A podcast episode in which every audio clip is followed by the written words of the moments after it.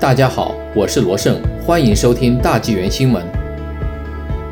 国会议员关慧珍就中共制裁加拿大议员的声明，就中共宣布对加拿大作出制裁，新民主党国会议员关慧珍发表声明，表达他对国会议员庄文浩和加拿大国会国际人权委员会的支持和声援。关慧珍指出，这清楚地表明，中共正试图以恐吓和威胁压制加拿大议员及其机构。并试图攻击加拿大人及其体制的民主权利和自由。加拿大是一个重视人民宪法权利的民主国家。身为民选代表，我们的议员有权在不受恐吓和畏惧的环境里从事这项工作。我们也有义务大声疾呼，并采取行动打击违反国际人权的行为。在国会的国际人权小组委员会的报告指出。中共对新疆维吾尔族和其他突厥穆斯林的暴行，相当于1948年的《防止和惩治灭绝种族罪公约》所界定的危害人类罪和种族灭绝罪行。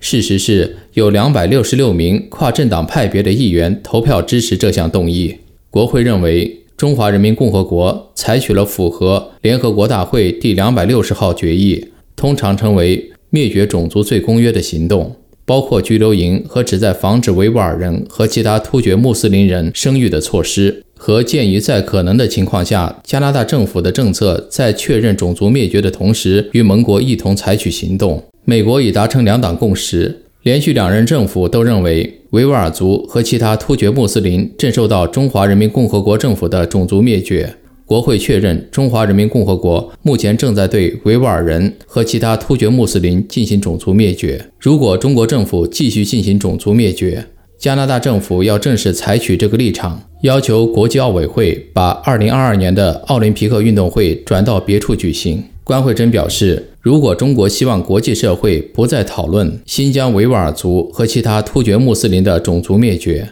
那么最好的做法是停止那些侵犯人权的行为。加拿大的国会议员不会因为恐吓而保持沉默。